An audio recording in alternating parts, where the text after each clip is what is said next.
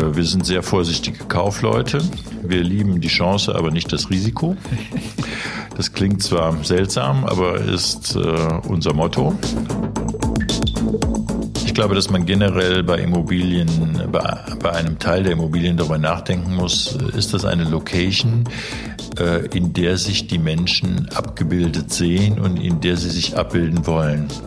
Also würde ich ähm, in dem und dem Haus mich mit anderen hinstellen wollen und ähm, Selfies machen wollen.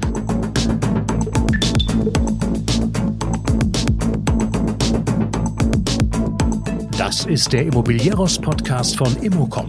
Jede Woche Helden, Geschichten und Abenteuer aus der Immobilienwelt mit Michael Rücker und Yvette Wagner.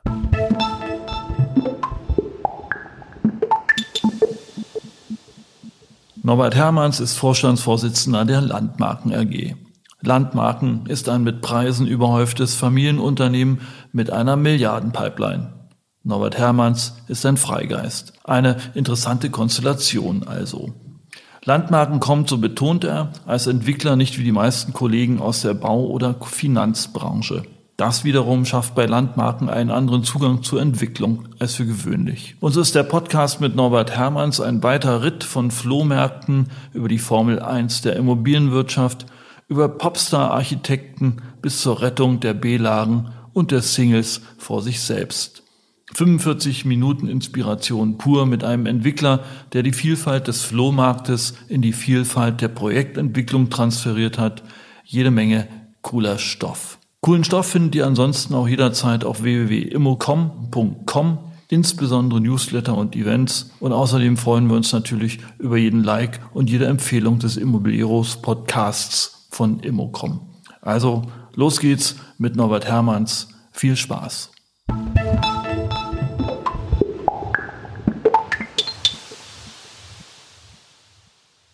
Herr Hermanns, ähm, wir sind ja im äußersten Westen Deutschlands, in Aachen, aber von Aachen aus haben Sie sozusagen ein kleines Imperium aufgebaut, die Landmarken einer führenden Entwickler in NRW. Ich habe ein bisschen rumgelesen. Sie haben angefangen mit 20.000 Flohmärkten, ist das richtig? Ja, ich musste irgendwie mein Studium finanzieren. Ich habe Wirtschaftswissenschaften in Aachen studiert und äh, musste irgendwie gucken, wie ich über die Runden komme. Und da mir nichts Besseres eingefallen ist, ist mir dann was richtig Gutes eingefallen, nämlich Flohmärkte zu organisieren. Und ähm, das lief von Anfang an unerwartet gut und ist insofern ein Unternehmen geworden, dass es heute noch äh, unter dem Namen Melan macht Märkte gibt, was ich aber vor zwei Jahren dann nach 40 Jahren verkauft habe und äh, was äh, dann auch mich nicht nur über das Studium getragen hat, sondern letztendlich auch ähm, über die vielen Jahre das Eigenkapital für die ersten Immobilienaktivitäten produziert hat. Aber wie kommt man dann von Flohmärkten zu Immobilien? Im Grunde ist das erstaunlicherweise fast das Gleiche. Das ist immer die Kombination eines Grundstücksgeschäfts, nämlich eines Mietvertrages über eine Fläche, bei, bei Märkten nur über, für einen Tag, äh, die man aber dadurch herstellt, dass man eine, das Grundstück veredelt mit einer organisatorischen und einer werblichen Leistung. Und äh, das ist eigentlich genau das gleiche wie ein Shoppingcenter. Nur, dass die Mietverträge dann eben oft ein paar Jahre dauern oder zehn Jahre dauern. Und es geht aber immer darum, äh, sozusagen Frequenzen in die Läden zu bringen, äh, gucken, dass ein organisatorischer Rahmen gut funktioniert. Und wenn man das alles gut zusammenbringt, äh, dann ähm, führt das auf jeden Fall zu einem guten Erfolg. Und ich habe dann aber irgendwann gesagt, immer nur solche Dinge für einen Tag zu organisieren, wenn auch sehr viele Standorte, über 20.000 Märkte waren es im Laufe der Jahre. Ähm, das kann man vielleicht auch verstetigen. Dann war der nächste Schritt, Messen zu organisieren. Und äh, das lief dann auch gut. Dann hatte man eben Veranstaltungen, die drei Tage oder zehn Tage dauerten. Und dann haben wir gesagt, Immobilien ist eigentlich der nächste logische Schritt. Und mit dem Know-how, das auch äh, sehr viel mit Marketing, mit Positionierung, mit Branding zu tun hatte, äh, haben wir dann eigentlich auch einen sehr guten und schnellen, allerdings auch für die Branche unüblichen Einstieg in die Immobilienwirtschaft gefunden. Okay, aber wenn man jetzt daran denkt, dass das klingt so ein bisschen ähm, danach nach Länge bei Projekten zu streben, da sind sie in der Immobilie richtig. So ein ordentliches B-Plan-Verfahren kann ja schon mal zehn Jahre dauern jetzt, oder? Man muss Geduld und Ausdauer haben in der Branche. Und ähm, es geht aber ja nicht nur um die Entwicklung, sondern eigentlich geht es um darum, dass man ähm, Mietverträge mit Länge macht. Das heißt, man arbeitet einmal an einem Konzept und dann äh, findet man aber Nutzer, die dieses Konzept langfristig nutzen wollen. Und wenn man es dann noch schafft, sich nur so als, sich nicht nur als Entwickler und ich sag mal eine Art von Hausverwalter zu sehen, sondern wenn man auch noch über Mehrwerte nachdenkt, wenn man darüber nachdenkt, wie kann man es für den Mieter besonders interessant machen besonders auch erfolgreich machen, dass er genau an diesem Standort ist, dann ähm, bringt man einen zusätzlichen Nutzen. Center Management in Einkaufszentren üblich, kann man auch durchaus in anderen Immobilienbranchen sehr erfolgreich einsetzen. Das heißt, Sie kommen vom Management und gar nicht vom Bauen eigentlich. Sie denken von hinten. Genau, also ursprünglich äh, komme ich vom Management und Bauen war für uns ähm, immer eine lästige Nebenfunktion. Okay. Und eigentlich geht es aber doch darum, eine Lebens- oder Arbeitswelt zu schaffen. Und das Bauen ist dazu eine technische Funktion, die natürlich wichtig ist und die auch der wesentliche Kostentreiber ist. Aber ähm, im Gegensatz zu uns sind ja fast alle Entwickler kommen aus der Geldbranche oder aus der Baubranche. Und ähm, das ist auch sehr nachvollziehbar und auch sehr sinnvoll. Aber äh, wenn man so eine, eine Denke vom Markt her hat, also vom Marketing eines Standorts, ist es, glaube ich, auch eine durchaus relevante Betrachtung, die aber in der Vergangenheit von vielen nicht ausreichend gewürdigt worden ist.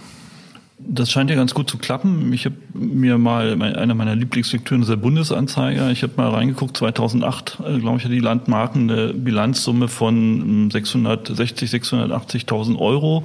2018 ähm, die letzte verfügbare Zahl, da waren es 66 Millionen mhm. mit einem Gewinn von, glaube ich, 21 Millionen, ja. Eigenkapitalquote 60 Prozent ja. ungefähr. Ähm, wie sieht's denn 2020 aus unter uns? Die positive Entwicklung der letzten Jahre hat sich äh, linear fortgesetzt. Großartige Formel. Und ähm, entsprechend sind die Zahlen nach wie vor auf gleichem Level, entsprechend um ein Jahr höher. Also okay. wir haben wieder um die 20 Millionen Gewinn in der Landmarken AG gemacht, die aber ja auch nur ein Teil unseres Unternehmens ist. Heißt aber Corona und Co., ja, ja also die Büromärkte, John Slang hat gesagt, in Deutschland 33 Prozent Vermietungseinbruch hat sie gar nicht groß tangiert gerade.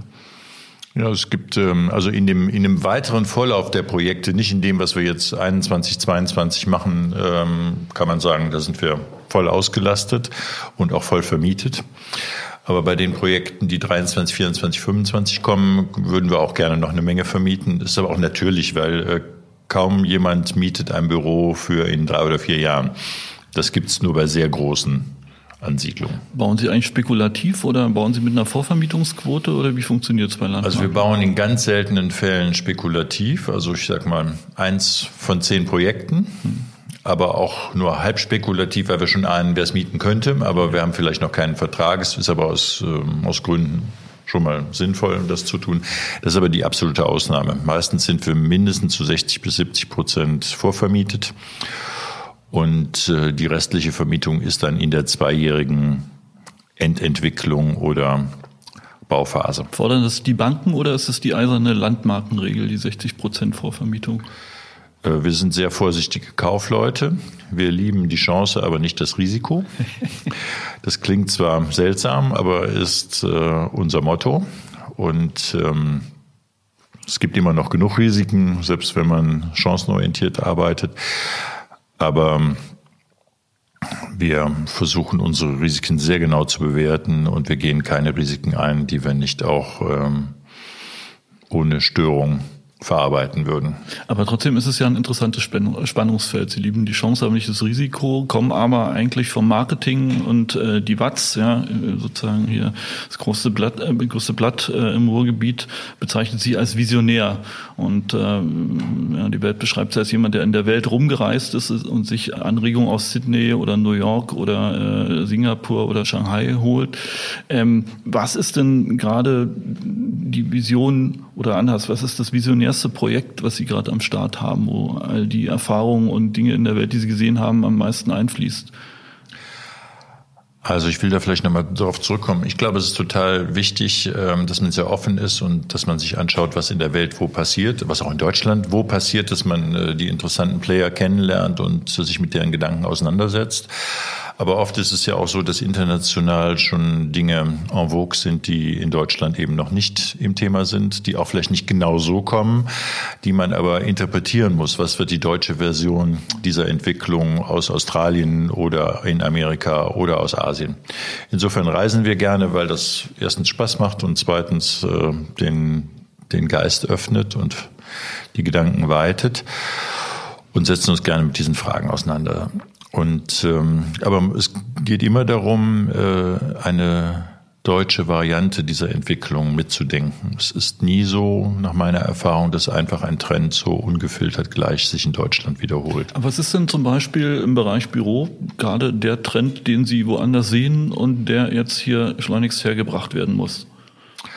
Also ich glaube, dass sich sowohl der Wohnbereich als auch der Bürobereich in postkoronaren Zeiten verändert. Also während man noch vor zwei, drei Jahren eigentlich nur noch in mehr oder weniger Großraumstrukturen dachte für moderne Bürowelten, hat sich das jetzt unter, der, unter dem Einfluss von Corona total verändert. Also man denkt auch nicht so wie früher in normalen Zellenstrukturen, sondern man denkt in variablen Strukturen. Das führt dazu, dass die Gebäudetiefen zum Beispiel größer sind. Man denkt eben nicht mehr in 14,50 Meter, sondern eher in 17 Meter und zum Teil auch noch größeren Tiefen, die die Kombination von einzelnen oder Gruppenbüros, von lockeren Aufteilungen und ähm, und großen Strukturen ermöglicht. Äh, wir nennen das robuste Konzepte die auch äh, verschiedene Veränderungen in der Zukunft aushalten. Ein Gebäude wird für 50 Jahre oder für länger geplant.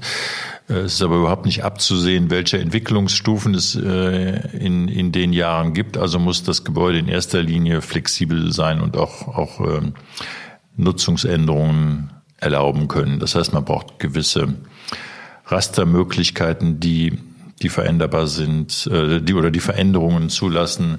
Man muss damit leben, dass es andere Technik in der Zukunft in Gebäuden gibt. Und man muss davon ausgehen, dass ähm, die die Art, wie Menschen zusammenarbeiten, sich in den nächsten Jahrzehnten verändern wird. Das war auch früher schon so, aber wir müssen uns oft eben mit Gebäuden auseinandersetzen, die diese Variabilität nicht haben und das ist dann auch schon eine Werteinschränkung. Sie haben jetzt eine ganze Latte, Sie sind der größte Büroentwickler äh, im Ruhrgebiet. Ähm, wahrscheinlich in Nordrhein-Westfalen. Wahrscheinlich in Nordrhein-Westfalen. Äh, was heißt das konkret? Also welche Trends setzen Sie wo um? Äh, was ist am avanciertesten? Wo, wo sagen Sie, ist das Haus, äh, wo Sie sagen, Deutschland, schau her, so geht's? Genau, das eine ist also die Robustheit des Konzeptes. Das zweite ist die Auseinandersetzung mit ökologischen Fragen. Äh, wir können meines Erachtens nicht so weitermachen, dass die Mehrzahl der Gebäude äh, eine unglaubliche äh, Müllmenge produziert, CO2-Belastungen auslöst, die auf Dauer nicht gesellschaftlich und umwelttechnisch verträglich sind. Ähm, wir müssen äh, gleichzeitig digital denken und wir müssen an die Gesundheit der Menschen, die in dem Gebäude leben sollen, arbeiten. Äh, und all diese Fragen kann man auch nicht auseinandernehmen, sondern man muss die gleichzeitig denken. Und ähm, das sind die Fragen, mit denen wir uns ganz generell mit unseren Projekten beschäftigen. Wir haben noch Gebäude äh, und Projekte, die in einzelnen Aspekten stark sind. Wir versuchen aber im Moment unser Know-how aus den verschiedenen Erfahrungswelten zusammenzufassen und Gebäude zu machen, die ähm, sowohl ökologisch als auch digital, als auch besonders gesund für die Mitarbeiter sind und äh, gleichzeitig aber auch schon in der Herstellung äh, so konzipiert sind, dass sie eher Cradle to Cradle geeignet sind. Und das kostet dann 35 Euro Miete pro Quadratmeter, wenn das fertig ist? Nein, nein, nein. Also man muss ähm, man muss dahin kommen, dass man äh, das eben dann in der wirtschaftlichen Weise macht. Denn wenn wir ähm, dadurch in Preiswelten kommen, die nicht marktüblich sind, werden wir nichts verkaufen oder nichts vermieten. Aber was heißt das konkret? Also ich meine, ökologisch, nachhaltig? Äh wir müssen, wir müssen sozusagen unsere eigene Forschung, also es ist ja, es gibt ja eigentlich alles schon. Nur ähm, also man kann zum Beispiel Gebäude statt mit frischem Beton mit recyceltem Beton bauen. Nur dieser recycelte Beton wird gar nicht in den Mengen hergestellt, die man dafür brauchen würde. dass, äh, dass man eine Vielzahl der Gebäude dafür ähm, damit herstellen kann. Und insofern sind wir mit den entsprechenden Unternehmen in engen Gesprächen, wie könnt ihr größere Mengen äh, dazu produzieren und damit wir das eben auch in mehr Gebäuden einsetzen können. Dann ist natürlich das Thema Holzbau ein großes Thema, das gerade kommt, oder Holzhybridbau. Das bringt eine deutliche Lösung des Problems. Es gibt auch genug Holz, also man könnte ganz andere Mengen von Häusern in Holz herstellen, ohne dass es zu Engpässen käme. Ähm, dann sind wir sehr weit in der Digitalisierung von Gebäuden. Das ist heute schon bei vielen unserer Gebäude Standard. Äh, wir stellen aber fest, dass viele Kollegen eher in Einzelnen denken. Die machen ein ganz normales Gebäude, das dann sehr digital ist, oder die machen ein Gebäude, das im Wesentlichen, ich sag mal, aus Holz besteht, aber ansonsten keine besonderen digitalen Qualitäten hat. Und wir versuchen das nun bei uns äh, zusammenzuführen. Da sind wir noch nicht komplett, aber wir sind, ich sag mal, ähm, sehr ähm, in der Nähe der Verschmelzung der Talente. Sie haben, wir kommen auf das Digitale noch zurück, Sie haben ja eine eigene Gesellschaft gegründet für Ihr Hamburger Projekt Moringa, wo Sie, wenn ich das richtig gelesen habe, Europas erstes Cradle-to-Cradle, also ich sag mal, Lebenszyklus, nachhaltiges äh, äh Gebäude Wohngebäude bauen werden. Das ist ja schon richtig, ist ja nicht kein kleines Häuschen, sondern ist ein richtig großes Projekt. Wie, über wie viele Quadratmeter reden wir da? Es hat 19.000 Quadratmeter Wohnfläche, also schon ein richtig großes Projekt. Mhm. es gibt, ähm, es gibt schon ein großes Cradle-to-Cradle-Gebäude, das ist die RAG-Zentrale in Essen. Das ist aber ein Bürogebäude. Und es gibt auch kleine Projekte. Ich sag mal, irgendwer hat sein ein Familienhaus oder so danach gebaut. Das ist aber jetzt sozusagen keine kommerzielle Variante. Moringa bringt viele Dinge zusammen. Das ist wirklich Cradle to Cradle gebaut, ist sehr auf die Gesundheit äh, der Räume ausgerichtet und ist gleichzeitig auch ein sehr, sehr sozial ambitioniertes Projekt, weil es trotz der äh, durchaus hohen Kosten, die das auslöst, ähm, ein Drittel geförderten Wohnungsbau hat ein Drittel Co-Living äh, von POA gemanagt, wenn wir gleich vielleicht auch noch drauf kommen und ein Drittel normaler frei finanzierter Wohnungsbau, aber es ist alles Mietwohnungsbau. Also während die, äh, die, die Preise, äh, wenn man eine Eigentumswohnung in der Hafen City kauft, ähm, ich sage jetzt mal plus minus äh, zwischen 12.000 und 20.000 Euro für eine Neubauwohnung liegen, ist das ein Projekt, was also sich nur an Mieter wendet in den unterschiedlichen Stufen und hat eine integrierte Kita, hat einen integrierten Coworking-Bereich für die Menschen, die in dem Haus oder in dem Umfeld wohnen, ist komplett auf Elektromobilität ausgerichtet. Also geht in, in vielen Bereichen weit über das hinaus, was heute Standard ist. Und äh, wir gehen auch ganz bewusst mit vielen dieser Themen äh, ganz weit nach vorne. Auch digital ist das Gebäude ähm, ganz weit vorne. Und äh, wir glauben, dass es wichtig ist, dass man modellhaft an einzelnen Stellen zeigt, was eigentlich möglich ist und ähm, wo sich die Dinge hin entwickeln werden.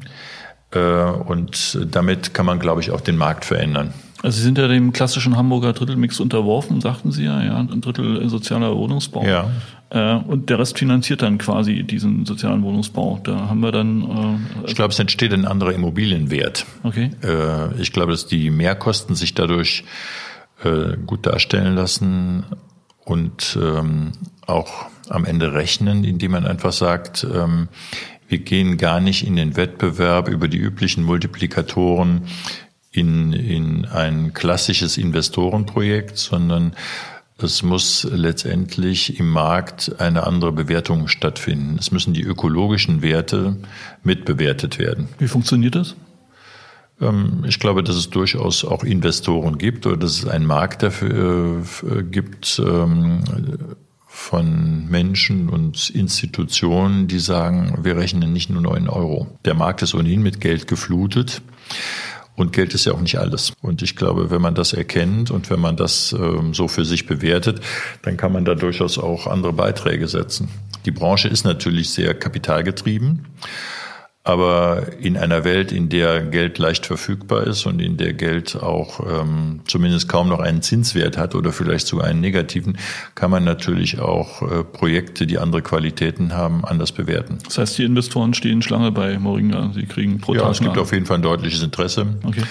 Und ähm, es wird sehr gesehen, das Projekt. Also es wird sehr gesehen, dass es ein Beispiel dafür ist, wie sich die Bauwirtschaft auf Dauer entwickeln kann.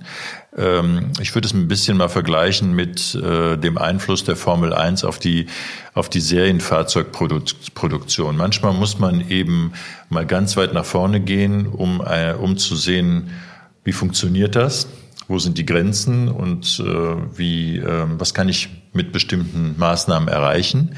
Das ist noch nichts für die für die breite Serie, aber bestimmte Erkenntnisse daraus äh, können dann durchaus auf Auswirkungen auf die Serienproduktion haben. Also das ist schon bolide sozusagen, ja. Also wir haben mal gelesen, Feinstaub äh, bindende Teppiche, ja, finde ich ja ganz toll. Äh, genau. Muss man dann jeden Tag einmal absaugen oder um den ganzen Feinstaub rauszukriegen? Nee. Es gibt zum Beispiel ja jetzt auch neuerdings Asphalt, der CO2 abbaut. Also es gibt also alle möglichen Dinge mhm. und man muss äh, einfach mal offen sein, äh, das Neue, das es durchaus gibt, auch in ein Projekt einzubauen. Und für uns ist das, äh, für uns ist das unser Beitrag der Formel 1 der, der Immobilienwirtschaft, dass wir einfach auch für uns als Unternehmen äh, sagen, wir gucken mal, wie weit wir kommen. Also wie weit kann man gehen, wenn man jetzt nicht überall den Euro rumdreht, sondern okay. wenn man eben mal sagt, wir wir gehen mal ganz weit nach vorne. Aber nochmal, ne, wer soll das dann also zum Beispiel von der Miete bezahlen, wenn man nicht so ganz den Euro umdrehen? Sie müssen den, äh, den Drittelmix mitfinanzieren. Geht es dann über die, die äh, Apartments, die Mikroapartments? Ziehen Sie dann äh, dort die, die Miete hoch, um den Rest Ja, also über die Mikroapartments ist das eine normale Marktmiete, die man ja. eben von einem Betreiber für Mikroapartments bekommen kann. Die ist irgendwo, ich sag mal, im Bereich von gut 20 Euro. Mhm. Und äh, eine, eine schicke äh, frei finanzierte Wohnung in der, in der Hafen City kostet eben auch, wenn man dazu noch einen Elfi-Blick hat, mhm. auch über 20 Euro. Okay, und dann und funktioniert die, der ganze Spaß. Und die geförderte Miete ist eben so, wie sie in Hamburg üblich ist. Ja, äh, aber Sie haben ja die Gesellschaft gegründet, um das Thema, habe ich gelesen, auszurollen. Ja. ja. so, wo werden dann die nächsten Moringas entstehen? So viele Elbblicke gibt es ja noch nicht in der Republik. Nein, aber wir sind... Äh, wir sehen das äh, in erster Linie zunächst mal für die A-Städte mhm. und wir sind auch mit mehreren A-Städten in konkreten Gesprächen über äh, Moringa-Konzepte. Und wir wollen auch jedes Mal in gute Lagen gehen, also die auch eine Sichtbarkeit des Projektes ermöglicht. Und äh, wir können uns durchaus vorstellen, dass wir in diesem Jahr ähm, ein zweites und vielleicht sogar einen dritten Standort veröffentlichen können. Nämlich wo? Zur gegebenen Zeit. okay, na, man muss es immer mal versuchen. ähm, Stichwort sozialer Wohnungsbau. Ähm, Sie haben ja mal wieder einen Preis bekommen. Ja, Sie haben ja. so viele Preise bekommen. Wir kriegen viele Preise, Eigentlich müssten ja. Sie den ersten Preis für viele Preise bekommen, äh, aber das ist äh, vielleicht noch. Ich hoffe. äh, aber ähm, Sie haben einen Preis bekommen. Ähm, jetzt muss ich mal nachgucken, wie der hieß. Ähm, es war der Urban Land Institute European Award. Den habe ich persönlich bekommen. Den haben Sie persönlich bekommen. Ja. Äh, aber dahinter steckt ja unter anderem auch äh, das, das Projekt Guter Freund. Richtig? Ja, als ich glaube, es war es war so eine Gesamtbewertung. Es war jetzt äh, also was schön war, es war kein Preis, um den man sich bewerben kann. Ich war auch total überrascht, dass ich den bekomme. Ähm, und äh, fand es aber auch gut und als ich die Begründung gehört habe, auch nachvollziehbar. Ähm, uns, uns ist ähm, wichtig, zwei Dinge zu kombinieren. Das eine, eben ein wirtschaftlich erfolgreiches Unternehmen zu sein. Und die Landmarken AG ist, Sie haben es eben gesagt, ist ein ganz erfolgreicher, ganz erfolgreiches Unternehmen. Gleichzeitig aber auch unsere Kompetenz in unserem Feld zu nutzen, um einen gesellschaftlichen Beitrag zu leisten. Das ist bei Projekten wie Moringa der Fall, wo wir eben sagen, was geht jetzt denn alles Richtung ökologischem Bau und äh, Betrieb.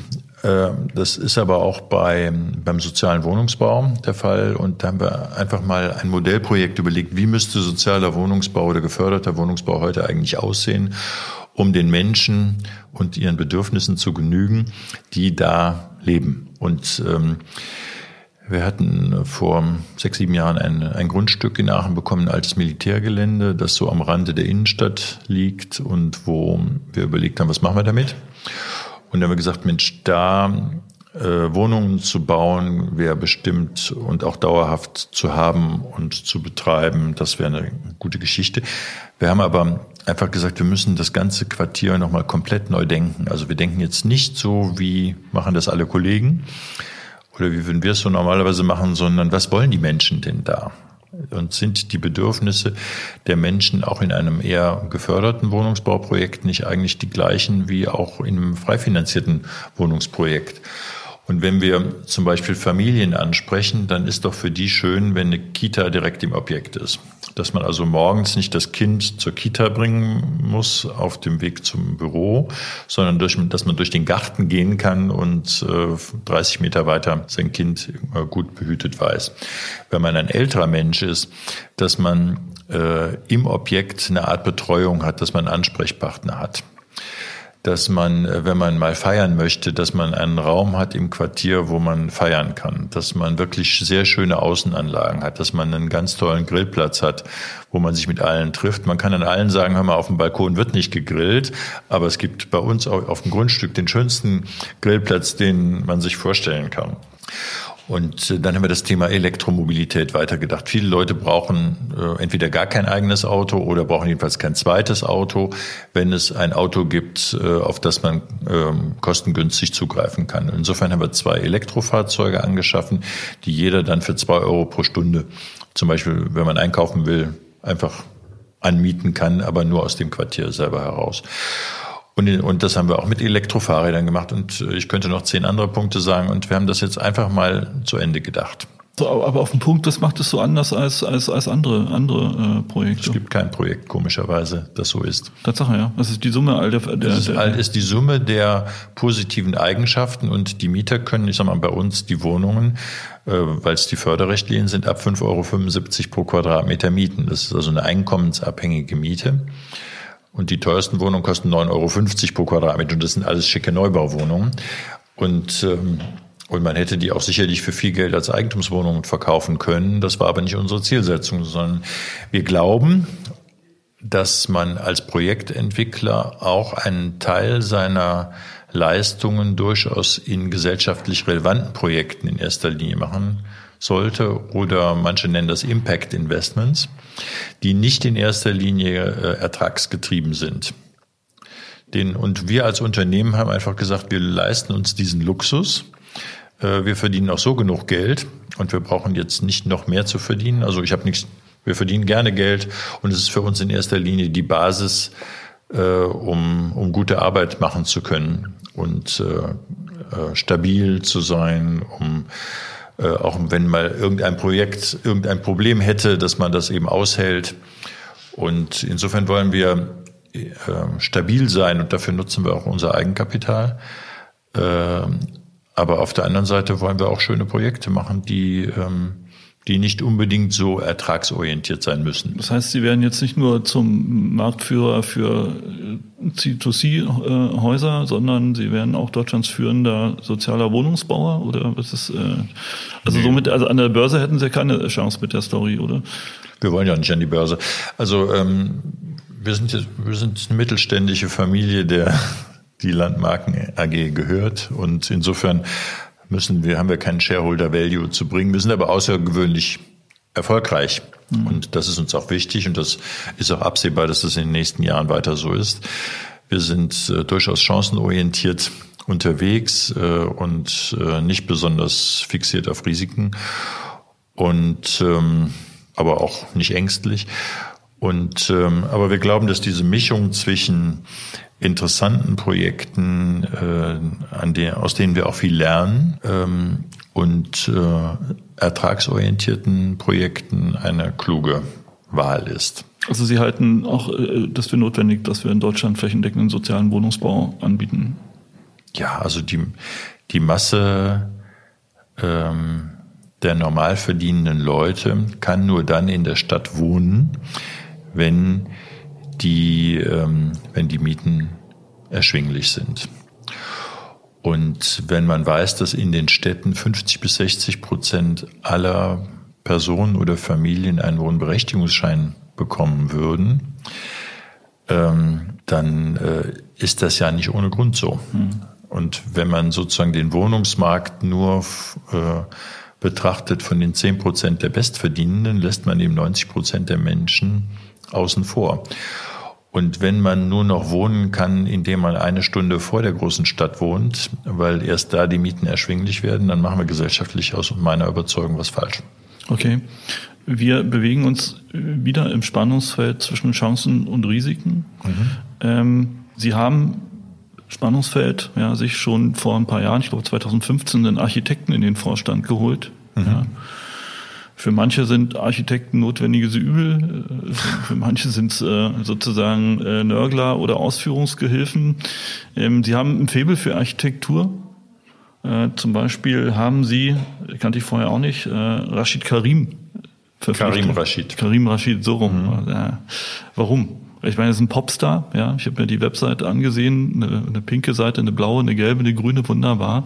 Äh, äh, warum, warum solche Leute? Also wir haben, ähm, wir haben erstmal ein großes Faible für hochwertigen Städtebau und für, auch für hochwertige Architektur. Denn ähm, Anders als in anderen Branchen, nehmen wir mal Maschinenbau, da baue ich vielleicht eine gut funktionierende Maschine. Es ist aber nicht in erster Linie eine Frage, wie schön ist diese Maschine. Aber das, was wir tun, äh, wirkt ja äh, total auf den öffentlichen Raum. Also das Ergebnis unserer Arbeit prägt die Optik der Städte. Und die Optik der Städte hat auch damit zu tun, ob die Menschen da gerne wohnen, ob sie als Touristen oder sonst als Besucher die Stadt äh, frequentieren oder auch nicht. Insofern sehe ich uns Projektentwickler da in einer enormen Verantwortung. Und es gibt Städte, die selber sehr darauf achten, dass, äh, dass sie gut aussehen und dass die neuen Projekte auch einen hohen architektonischen Anspruch haben. Es gibt andere Städte, die weniger darauf achten. Und es, wir können es sozusagen nicht nur der Verantwortung der Städte überlassen, wie sie aussehen wollen, sondern wir hinterlassen eine Spur, die jahrzehntelang wirkt. Und äh, insofern äh, haben eine gute Architekten und gute Stadtplaner auch bei uns eine ganz zentrale Bedeutung, auch in unserem Team. Ähm, wir machen aber die Architektur nie selber, sondern für uns ist der Begriff der Augenhöhe total entscheidend. Wir wollen mit guten Architekten, mit guten Planern auf Augenhöhe sprechen und wir wollen uns gegenseitig darin überbieten, die Projekte besser zu machen. Und äh, wenn ein Architekt äh, auf uns zukommt, na, wir sind die guten Architekten und ihr seid die schlechten Projektentwickler. Äh, das ähm, ist nicht die Kommunikation, die wir uns wünschen. Und wir finden auch es nicht äh, in der Kommunikation mit Architekten ähm, ist uns dieser Begriff der Augenhöhe eben auch total wichtig, dass man eben zusammen versucht, das Projekt richtig gut zu machen und nicht nur den Erwartungen zu genügen, sondern die Erwartungen zu übertreffen. Und da wir mit dieser Einstellung auch in viele Wettbewerbe reingehen und äh, im Durchschnitt 60 Prozent aller Wettbewerbe gewinnen, äh, an denen wir teilnehmen, das ist dem geschuldet, dass wir eben zusammen mit dem Architekten den Anspruch formulieren, wir wollen besser sein als die Erwartungen dieses Wettbewerbs.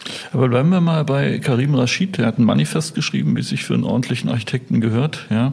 Und so im Kern sagt er, die Verbindung von Kultur und Kapital, das ist das eigentliche Geschäft der Schönheit. Ja. Und es geht darum, sozusagen, äh, es geht um die konsequente Verschönerung der gebauten Umgebung. Was ist schön? Was ist ein schönes Haus? Was ist ein schönes Gebäude?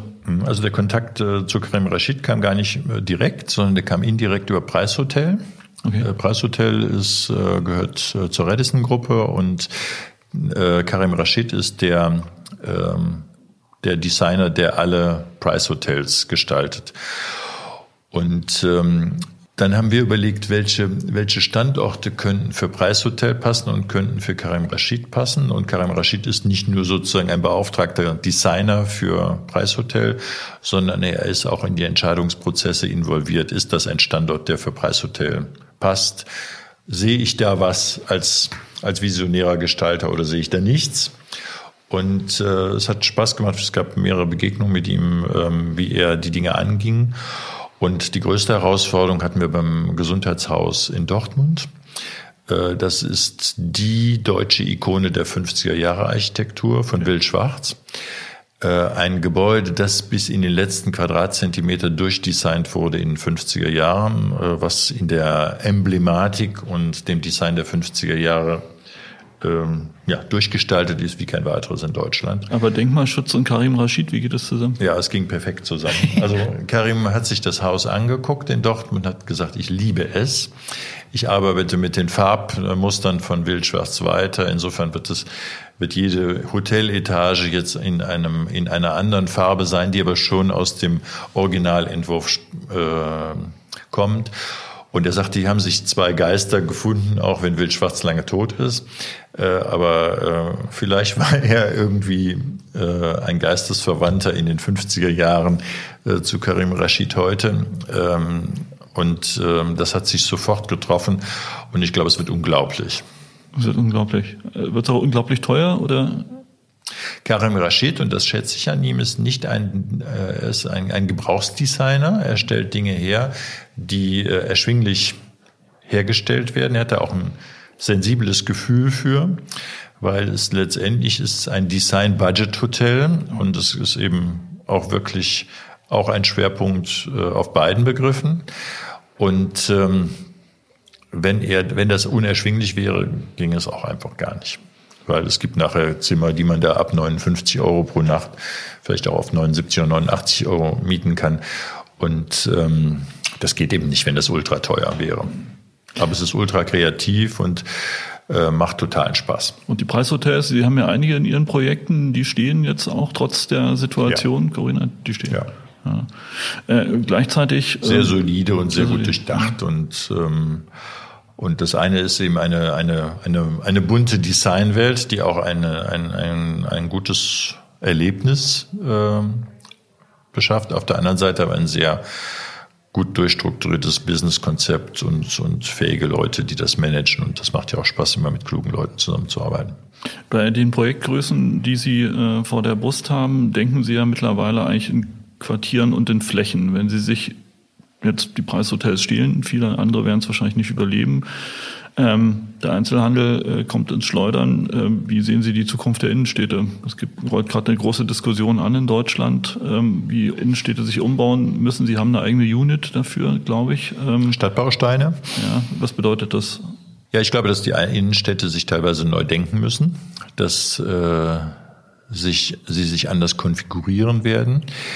Äh, nach meiner Einschätzung wird es so sein, dass sich die 1a und 1b Lagen, in denen sozusagen der Einzelhandel die erste Rolle spielt, deutlich verkleinern werden. Das wird die nach wie vor geben, aber, aber sehr viel konzentrierter. Und also wird es Straßen geben, die diese Rolle bisher schon hatten und in der Zukunft umso mehr wahrnehmen werden. Es wird aber auch andere Straßen geben, die vielleicht ähm, eine eher eine schwache 1b-Lage bisher waren, die äh, aber dann nicht eine zweite Lage werden, sondern die ein anderes Thema brauchen.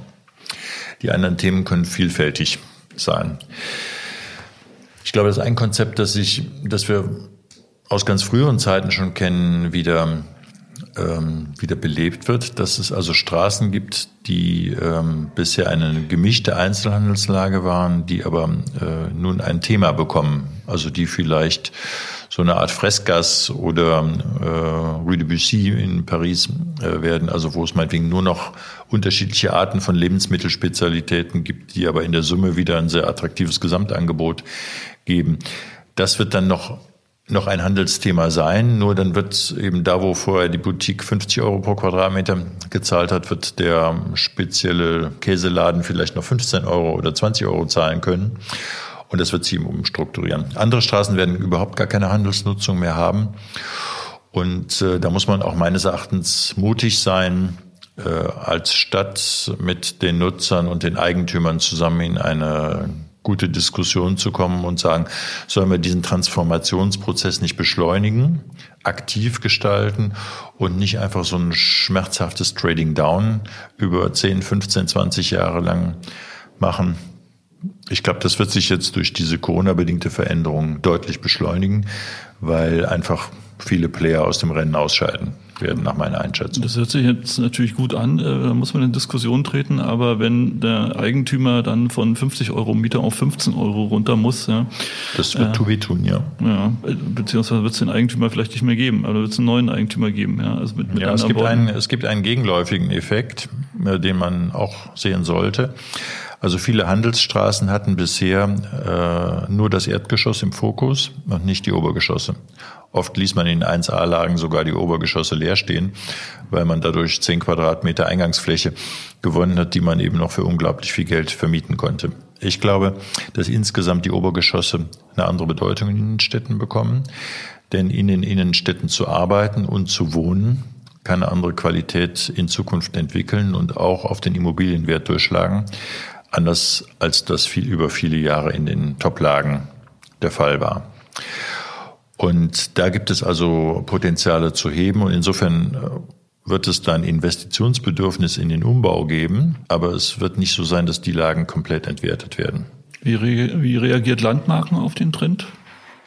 Also Landmarken war in den echten 1a-Lagen wenig unterwegs in der Vergangenheit, äh, nur mit wenigen Projekten. Und ähm, wir sehen da auch ähm, im Moment mit Ausnahmen nicht unser Hauptbetätigungsfeld. Aber Sie haben doch äh, mit, äh, ich habe gelesen, Sie haben eine, eine Marke oder eine Company gegründet, Poha Haus. Ja. ja. Ähm, und das ist doch, äh, wenn ich es richtig interpretiere, ein Projekt, was schon äh, sozusagen in die 1A oder in die äh, 1A-Lagen oder in die Cities geht, ja. Und dann noch Hamburg, Essen, Düsseldorf, London und äh, so weiter und so fort genau. auf dem Schirm hat. Also Poha Haus ist ein Konzept meiner Kinder, also nächste, nächste Generation. Und ähm, hier geht es darum, eben eine andere Art von äh, Leben und Arbeiten zusammenzubringen. Wir reden eben über die Millennials und die noch jüngeren. Also Menschen, die ähm, in einer anderen Art ähm, sich ihre Zukunft vorstellen als unsere Generation. Und ähm, dazu gehört eben auch, dass man ähm, der Vereinsamung des Lebens in der Innenstadt begegnet. Ähm, die normale deutsche Großstadt hat etwa 50 Prozent Single-Haushalte und wenn man sich Berlin und München anguckt, da hat man 70 Prozent Single-Haushalte. Das heißt nicht, dass 70 Prozent der Menschen in Single-Haushalten lebt, aber, aber dass ganz viele Menschen alleine leben. Und je größer die Stadt äh, ist, desto eher ist eben auch diese Versingelung und auch damit verbunden zum Teil eben eine Vereinsamung. Und die Frage ist, ob es nicht Wohnkonzepte geben muss und Lebenskonzepte, äh, die auch ähm, mit Immobilien zu tun haben, äh, die dieser Versingelung entgegenwirken können. Das eine ist, dass jemand sich entscheidet oder aus der Not eben alleine wohnt oder aus der Lebenssituation heraus. Das andere ist aber auch, äh, gibt es andere Formen, ähm, die man zum Beispiel Co-Living nehmen könnte, wo man auf der einen Seite seinen privaten Bereich hat, in dem man alleine ist, auf der anderen Seite aber nicht äh, abends alleine vor der Glotze sitzen muss, sondern wo man eben äh, Menschen ähnlicher Situationen in seinem Umfeld hat und eben die Dinge, die man zusammen machen will, die man zusammen erleben will, äh, auch in einem Kreis gleichgesinnter Menschen ähnlichen Alters äh, genießen kann und damit eine andere Lebensqualität gewinnt. So eine Art Tinder als Haus sozusagen. Nee, es geht eigentlich nicht nur um das Verpachten äh, oder sich äh, sozusagen als Paar zu treffen. Das kann natürlich auch ähm, passieren oder gelingen, sondern es geht eben darum, ähm, äh, jemand ähm, wohnt in irgendwo ähm, ist aber vier Tage in der Woche in irgendeiner anderen Stadt, weil er da beruflich äh, zubringen muss. Was ist denn die geeignete Form der Unterbringung für ihn? Ähm, ein Hotel für ein, zwei Nächte ist das ganz nett, aber ansonsten äh, ist man da auf Dauer nicht glücklich. Wenn man aber in einem Haus ist, wo, wo viele Leute in einer ähnlichen Situation ähm, von montags bis donnerstags oder bis freitags morgens ähm, leben, wo man aber abends nochmal Leute hat, die man, mit denen man einfach über Gott und die Welt, das Wetter, Corona und, und äh, den Job reden kann oder Fußball gucken kann, dann ist das doch prima. Und ähm, wo man aber auch eine Fläche hat, wo man sich mal zum Arbeiten hinsetzen kann und das, was man vielleicht noch aus dem Job mitgebracht hat, wo also all diese Dinge ähm, äh, ich sag mal, leicht organisiert unterstützt werden, wo man auch sich darum kümmert, dass man ähnliche Leute zusammenbringt. In den Universitätsstädten ist zum Beispiel ein Riesenthema.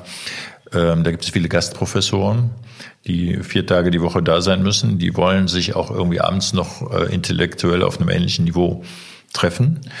Und ähm, die dann zum Teil bisher Wohnungen gemietet haben und aber nicht wirklich glücklich sind mhm. und im Grunde einsam sind. Die haben dann auch, treffen noch mal irgendeinen Kollegen abends. Und ähm, ich glaube, da gibt es andere Erfordernisse. Und äh, an diesen Erfordernissen muss man arbeiten. Oder wenn wir an den Markt der älter werdenden Menschen denken. Es gibt im Moment in Deutschland 2,8 Millionen Studenten, aber es gibt 22 Millionen Menschen über 60. Und ähm, wenn man darüber hinaus zum Beispiel weiter darüber nachdenkt, dass äh, Frauen fünf bis acht Jahre älter werden als Männer, oft aber äh, Männer heiraten, äh, die drei bis vier Jahre älter sind. Das heißt, dann gibt es also eine Lebensphase, ähm, etwa zehn, die zehn letzten Jahre von Frauen sind in der Regel alleine oder mit einem neuen Partner, aber jedenfalls alleine.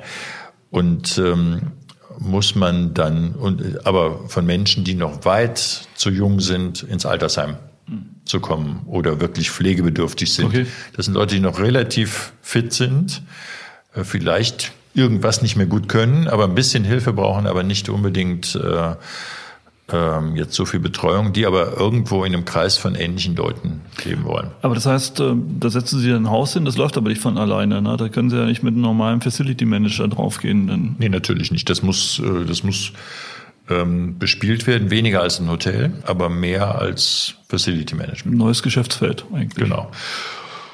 Und damit beschäftigt sich Poa Haus auch durchaus mit unterschiedlichen Segmenten. Ähm, von Stadt zu Stadt, aber auch von Flur zu Flur. Und ich glaube, dass es ein enorm interessanter Markt ist, aber es gibt auch ein großes gesellschaftliches Bedürfnis dafür. Sie haben im Vorfeld gesagt, das Haus wird Instagrammable. Was heißt denn das?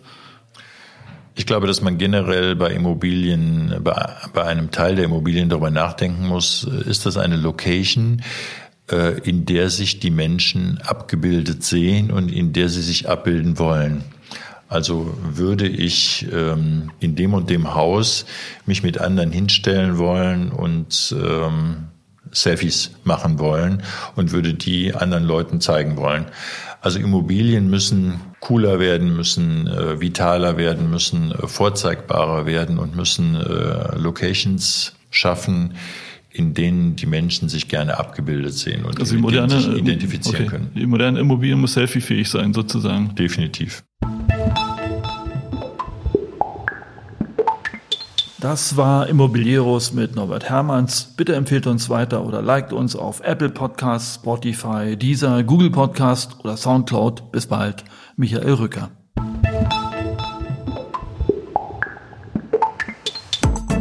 Das war der Immobilieros Podcast. Alle Folgen finden Sie unter www.immobilieros.de und überall dort, wo man Podcasts hören kann. Aktuelle News aus der Immobilienbranche gibt es unter www.immocom.com.